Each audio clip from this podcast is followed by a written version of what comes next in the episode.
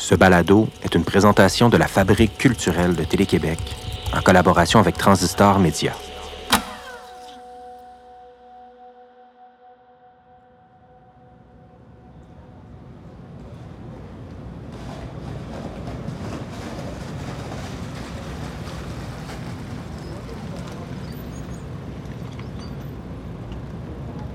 C'est pas une nuit comme les autres.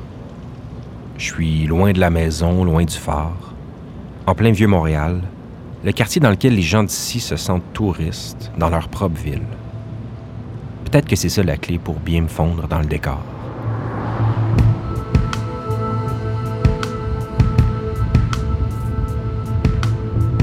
Je vous cacherai pas que quand je mets les pieds dans un lieu culturel, je veux être dépaysé, justement, surpris. Voir l'existence à travers un regard autre que le mien.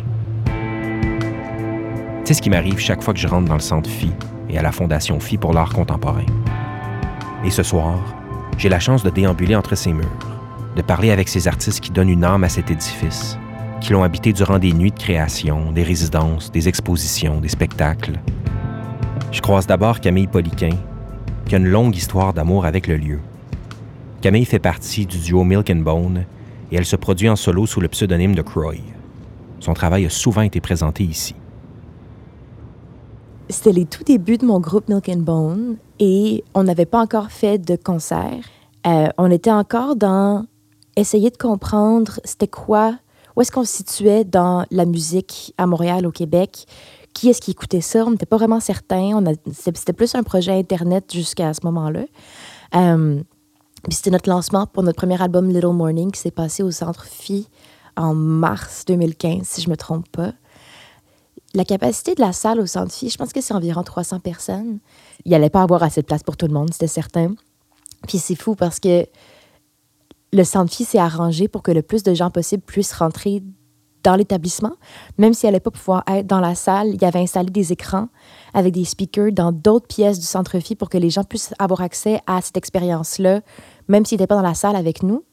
Puis on m'en parle encore aujourd'hui. Euh, des gens que je rencontre, des nouveaux amis qui me disent Hey, j'étais là en 2015 au Centre Phi. J'étais pas dans la salle, mais j'étais dans l'établissement. Puis on a vécu ça tout le monde ensemble. Euh, puis pour nous, c'était vraiment comme un premier événement vraiment marquant ben, de moi, en fait, ma carrière. Puis c'est depuis ce moment-là, ma, ma, relation avec le Centre Phi a comme été euh, cristallisée.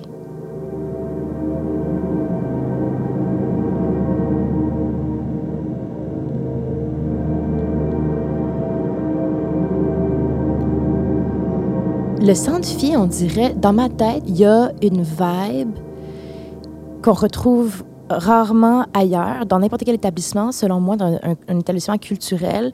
Euh, on est comme dans un film, il y a plein de touristes alentour.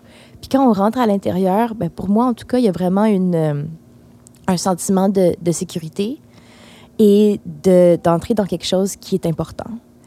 Euh, c'est à l'extérieur, c'est vraiment un, un, building du vieux Montréal en pierre. C'est magnifique. Puis à l'intérieur, quand on y entre, c'est extrêmement contemporain. Puis pour moi, c'est quelque chose qui englobe tout ce que j'aime. Euh, donc c'est ça, à l'intérieur, on rentre, puis on voit tout de suite des œuvres. On voit plusieurs salles. L'architecture est magnifique. Et pour moi, c'est vraiment un sentiment de, de sécurité, de me retrouver dans un environnement qui, qui me ressemble.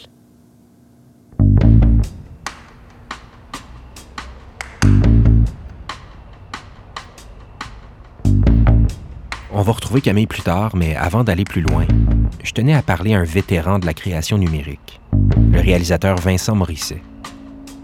Le travail de Vincent et du studio À est célébré partout dans le monde. Vincent a commencé dans ce milieu-là en créant le premier vidéoclip interactif, celui de Neon Bible d'Arcade Fire, en 2007. C'est un habitué de la place qui a notamment développé le projet Composition durant une résidence de création offerte par Phoebe Greenberg, fondatrice du Centre Phi. Ben ça, fait une vingtaine d'années que je fais des, projets, entre guillemets, numériques. Et euh, ben, j'avais entendu parler du, euh, projet euh, du Centre Phi ben, pendant les travaux. j'avais eu la chance aussi de, de, visiter, même de faire une exposition à la Gaieté Lyrique à Paris, qui, était, qui est une entité peu similaires qui Mhm. présentent des projets euh, interactifs. Et euh, ben, j'étais hyper euh, intéressé par la proposition. Il avait tourné le, le film de Next Floor de Denis Villeneuve pendant les, les travaux. Et fait donc, je suis allé visiter l'espace un peu en chantier et on m'a présenté la vision euh, tu sais, comme multiple de cinéma, salle de concert, euh, salle de musée, euh, studio, etc., etc. Puis j'étais comme, waouh, ça va être euh, comme, ça va être vraiment hot. Puis ben, finalement, ben maintenant, ben, ça existe depuis euh, un certain temps. L'espace a évolué avec le temps. Et ben, c'est, un cadeau là, pour, pour Montréal, pour les visiteurs aussi du Vieux qui passent par ici puis qui vont voir les expériences. C'est un, un endroit, ben, une maison pour des euh, gens comme nous qui ont des pratiques un peu euh, euh, hybrides sais, on ne sait jamais dans quelle, dans quelle industrie ou dans quelle communauté on est. Ouais. Est-ce que tu peux me parler de composition? Comment s'est développé ce projet-là? Il y a eu cette, cette invitation-là, cette, cette idée-là de résidence. En fait, euh, euh, je pense que Phoebe et, et la, et la gang avaient envie de, de, de faire évoluer la, la façon dont ils étaient impliqués dans des projets. C'était un lieu de diffusion euh, où ils présentaient des projets déjà tout faits, mais je pense qu'ils étaient intéressés de, de pouvoir voir naître un projet euh, à l'interne. Puis moi, je, ben, je réfléchis au projet aussi en fonction un peu de l'ADN euh, du FI, juste parce que ben, c'est comme ça aussi je travaille avec les gens que je avec qui je travaille. C'est de dire ben, comment on va, profiter de- des forces vives. Euh, et ben, le, le Centre FI, ben, sont, ont une grande expertise dans la distribution de, projets euh, virtuels, mais ils font des installations avec ça. Puis je me dis, ben, on préfère une installation interactive à échelle humaine, euh, un truc où on, on explore le... Puis là, je me disais, ça pourrait être une œuvre un peu synthèse, qui, qui, qui distille d'une certaine façon ben, mon vocabulaire, mes influences. Puis j'avais envie aussi d'explorer la prémisse de la, la réalité augmentée slash réalité mixte. On, on s'y part un peu des fois là, dans, les, dans les définitions, mais cette idée-là de, comme je disais un peu avant, de, de, de d'interagir avec notre propre monde, mais qu'il y a de la magie qui émane de, qui émane de ça, mais sans, sans casse, sans euh, cossin ou interface. dispositif. Exactement. Fait, qu'on, le, le- fait que c'est ça la prémisse. Je dis, ben, on va, on va essayer de trouver une façon de faire interagir des gens dans un, dans un lieu, puis que, dépendamment de ce qu'ils font, ben, ça va transformer l'univers, ça va transformer le- la musique. C'est quoi l'expérience que le public peut vivre avec composition? Euh, on est autour d'une table, on met des écouteurs, mais dans certains contextes, il peut y avoir juste des gros speakers euh, au-dessus de nous. Et euh, il y a des petits cubes euh, en bois. Sur chacune des faces, il y a des petits visages. Et euh, il y a une petite barre euh, blanche qui, euh, qui passe de gauche à droite, un peu comme qui fait, qui fait une mesure, un peu comme un- une sorte de métronome là, ou d'une ligne du temps. Et on, t'invite à, placer les, cubes sur la table. Et quand la ligne tape le cube, ben, il y a un son qui part. Puis, euh, là, tu essaies un peu de comprendre qu'est-ce qui se passe. Puis à un moment donné, ben, OK, ben, je peux peut-être mettre des cubes un par-dessus l'autre. Peut-être je peux faire des, des groupes. Puis à un moment donné, ben, c'est une œuvre euh, dans laquelle, en fait, je pense que tu plonges. Puis à un moment donné, tu t'abandonnes. Puis il y a vraiment quelque chose d'assez euh, fort euh, dans, dans, dans, ce cause à effet-là. Fait c'est une œuvre un peu, euh, je, la, je la décris un peu, c'est comme le, les- l'art total euh, du Bauhaus ou, ou le, est-ce que c'est un théâtre miniature? Est-ce que c'est une partition musicale? Est-ce que c'est une sculpture? C'est-tu un jeu? Sais, comme ça, ça- c'est un peu tout ça. Ouais. Et Les frontières sont vraiment brouillées. Oui, oui, c'est ça. C'est, c'est un ovni. hein. Ouais. Mais, mais en même temps, c'est super accessible, c'est super intuitif. Puis, ben, ce projet-là aurait difficilement pu exister dans un autre euh, contexte. C'est ça qui était intéressant. Ouais. La résidence a aussi été, été en pleine pandémie, on était tous un peu stockés chez nous, dans nos studios. Puis là, d'avoir cette autre adresse-là dans le Vieux. Hmm. Le Vieux, c'est comme, en tant que Montréalais, c'est pas un endroit où on va souvent. fait que c'est comme un peu le matin, tu sais, de sortir au métro, Square Victoria, d'aller là. On avait notre petit rituel, ça nous a fait du bien à nous aussi de sortir de notre tanière. Euh, on avait notre, ben, la, la nature de notre studio, on était une microscopique bulle, fait qu'on était c'était legit. fait que, ouais, c'est ça. Puis après ça, on a eu la chance de présenter le composition dans l'exposition Trois Mouvements. Quelque chose d'intéressant aussi de créer à travers une, structure puis, et d'avoir la chance de réfléchir à comment elle va pouvoir exister dans le contexte d'une exposition.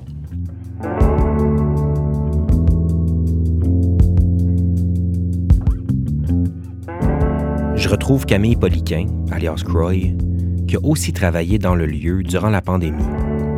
L'équipe de filles lui a permis de passer des nuits ici, alors que la province au grand complet était fermée. Le, fait de ne pas pouvoir être dans la même pièce avec euh, mes bandmates, puis mes amis, puis de pouvoir faire des spectacles, on dirait que j'avais pas envie d'être dans l'attente, j'avais envie de trouver une manière, puis de penser à OK, mais mettons que c'était comme ça pour toujours comment est-ce que je me positionnerais dans cette optique-là? Puis ça fait quand même longtemps que j'ai euh, comme une, obsession slash terreur de, des, bras robotisés. Euh, on dirait qu'ils me, ils me fascinent, mais ils me font peur en même temps. Puis c'est à ce moment-là que je me suis dit, j'aimerais vraiment ça trouver une manière de euh, dompter slash apprivoiser ces machines-là pour faire en sorte qu'ils fassent partie d'un concert avec moi. Peut-être de leur apprendre peut-être à jouer de la musique ou à être peut-être des danseurs. C'était vraiment une idée assez floue à ce moment-là. Et c'est devenu une genre d'étude euh, sur la relation entre l'humain, le robot, la musique et le mouvement. Et les relations entre ces différents aspects-là. Et j'en ai parlé au Centre Phi. Et ils m'ont dit, on aimerait ça le présenter. Puis ça, pour moi, c'était quand même quelque chose d'incroyable aussi, parce que c'est comme mon premier projet sur lequel je travaille avec la robotique, qui est un projet un peu plus dans le art performance, performance art. Et donc, ce premier projet-là, pour moi, a été présenté au Centre Phi, qui est mon établissement, euh, ben, l'établissement que je respecte le plus à Montréal en termes de culture, puis de de goût, puis de tout ça. Fait que, fait que c'était vraiment un, un, immense honneur pour moi de, de le présenter à, à, à cet endroit-là. Je suis curieux de savoir de travailler avec de la robotique. Mm-hmm. Qu'est-ce que ça apporte? Ben, moi, j'ai vraiment une relation particulière avec, euh, avec ces robots-là, je pense. Euh, genre, je les aime énormément. Pour moi, ça devient vraiment comme un, un collaborateur, un ami, tout ça.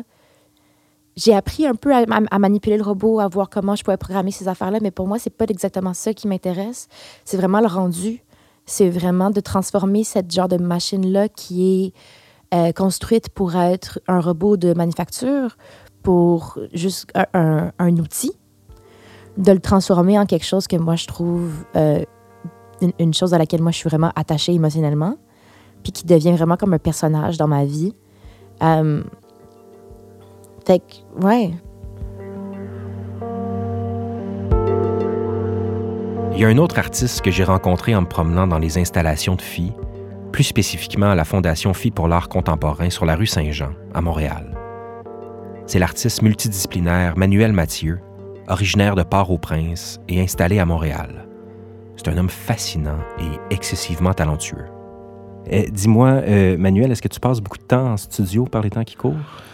Euh, oui, quand même. Je, je, ouais, définitivement, j'ai plusieurs expositions que je prépare en ce moment. J'ai une expo qui va partir à la fin du mois. Ça va être à Londres.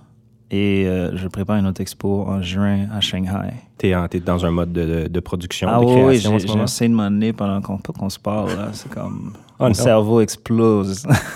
ben, tu vas exposer à Londres. Je pense que tu as déjà passé beaucoup de temps dans ta vie euh, dans cette ville-là. Tu as étudié à Londres? Oui, j'ai étudié à Londres. J'ai étudié en 2013 jusqu'à 2015. Donc, j'ai habité là-bas. Je suis parti en 2016.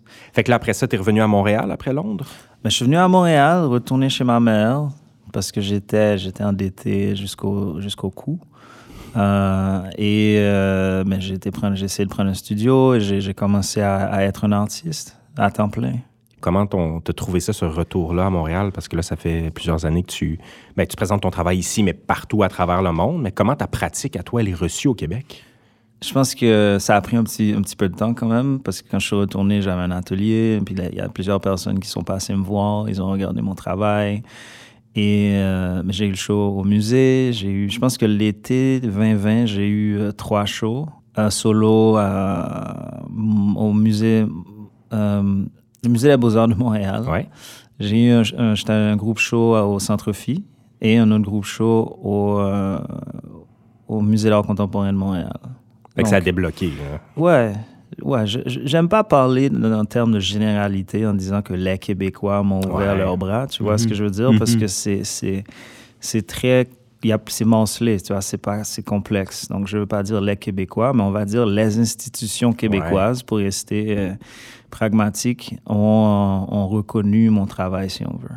Est-ce que tu sens que ton vécu puis tes expériences personnelles et toute la lignée qui vient avant toi, ton, ton histoire, ton, ton patrimoine, est-ce que tout ça, ça se retrouve dans ton travail? Au fait, l'idée, c'est pas absolu. Hein? C'est pas parce que tu es jamaïcain que la Jamaïque se retrouve dans ton travail. C'est pas parce que tu es québécois que le Québec se retrouve dans ton travail. Je pense qu'il faut que tu aies une certaine sensibilité euh, à ton histoire, Ouais. à- ton passé, à ton, ton leg. Et ça, c'est un choix. Parce que tu peux, on peut le nier, ça. On peut dire, OK, moi, je suis euh, haïtien, mais je veux pas parler d'Haïti. Tu comprends-tu? Donc, dans la question, les gens ont tendance à penser que comme tu viens d'un certain endroit, tu transportes cet endroit avec toi. Ouais. Moi, je pense pas que c'est un absolu. Non, t'es pas un porteur de drapeau, là. Ouais, mais je fais le choix, par contre, de porter cette réalité-là. Tu as parlé de tes expos, euh, tes trois expos en 2020. Euh, Il y avait deux expositions collectives, dont une au Centre Phi, euh, Relations, la diaspora et la peinture. Ouais. Qu'est-ce qui est pertinent dans traiter de, ben, des réalités puis de des questions diasporiques Ben, puis de la peinture avec ça? Ouais, hein, ça c'est une bonne question. Pourquoi la peinture? Mais déjà, la peinture, c'est c'est l'art. l'une En fait, la, la représentation, c'est l'une des formes les plus anciennes de, de manifestation spirituelle, si on veut. Et euh, je pense que c'est important de comprendre qu'il y a différentes euh, humanités, il y a différentes réalités dans notre humanité. Et s- plus on est capable de la voir, de la sentir et de s'approcher des, des différentes complexités, ça nous permet de, de mieux nous connaître, de mieux nous voir. Tu vois ce que je veux dire? Moi, et moi, c'est important de, de, de, de pouvoir euh, amener mon grain de sable dans cette, dans cette réalité-là, par rapport à cette réalité-là, tu vois? Ce lieu-là nous permet de, j'ai l'impression, de voyager à travers beaucoup d'œuvres et d'artistes. Pour toi, comment tu vois ça, Phi, dans le, dans le paysage culturel québécois? Mais c'est, c'est, c'est, c'est le cœur d'une société, selon moi. Puis pas seulement québécoise. OK?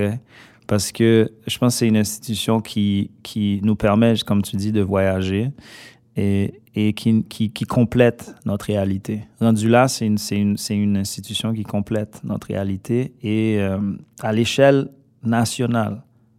OK? Parce qu'il y a des expositions que j'ai vues au Centre Phi que j'ai, qui sont de calibre international d'une part et de qualité internationale. Je suis allé voir des expositions au Centre Phi qui m'ont renversé. Tu sais? Puis les meilleures expos pour moi sont les expos quand tu finis de les voir, tu sors, puis la réalité est comme plate. C'était vide. Parce que la personne m'a tellement, l'artiste m'a tellement amené dans une, dans une profondeur, dans une, dans une manière de comprendre la réalité, de question, de pousser, de créer une sorte d'élasticité sur la réalité. Quand tu sors, tu vois tout, rien ne bouge. Tu comprends? Rien ne bouge. Tandis que dans, dans le contexte de... de- Il y a des, des expositions, tu rentres dans la tête de quelqu'un, puis c'est en train de vibrer. man. Tu comprends? Puis ça, c'est... J'ai vécu ça plusieurs fois au centre Phi. Donc, ça vous dit tout, là. Je sors des installations de Phi avec moi aussi la tête en ébullition. Le philosophe français Charles Pépin écrivait dans son livre La rencontre, une philosophie, qu'une véritable rencontre nous transforme, que c'est une plongée dans un autre univers, un choc avec l'altérité, et tout ça modifie notre trajectoire. En marchant dans la ville cette nuit, j'ose espérer que les rencontres de ce soir et de toute l'année à Cigale Nocturne auront infléchi un peu vos chemins respectifs.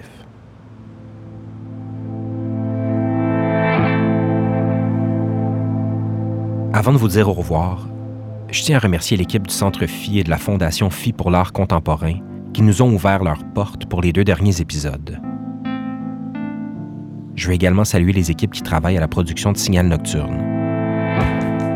Télé-Québec, la coordonnatrice Nadine Deschamps, la technicienne de production Erika Coutu-Lamarche, la chef de contenu Ariane Graton-Jacob, les dimestres Sophie Richard et la directrice de la Fabrique culturelle et des partenariats, Jeanne Dompierre.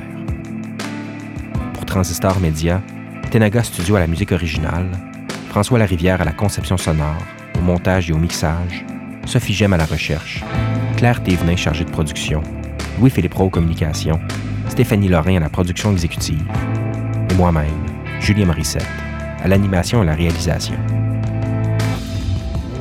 Abonnez-vous dès maintenant à Signal Nocturne dans l'application de balado de votre choix ou écoutez-nous sur la fabriqueculturelle.tv. Nos chemins se séparent ici pour l'instant. J'espère vous retrouver dans un futur proche. Je m'appelle Julien Morissette. Bonne nuit.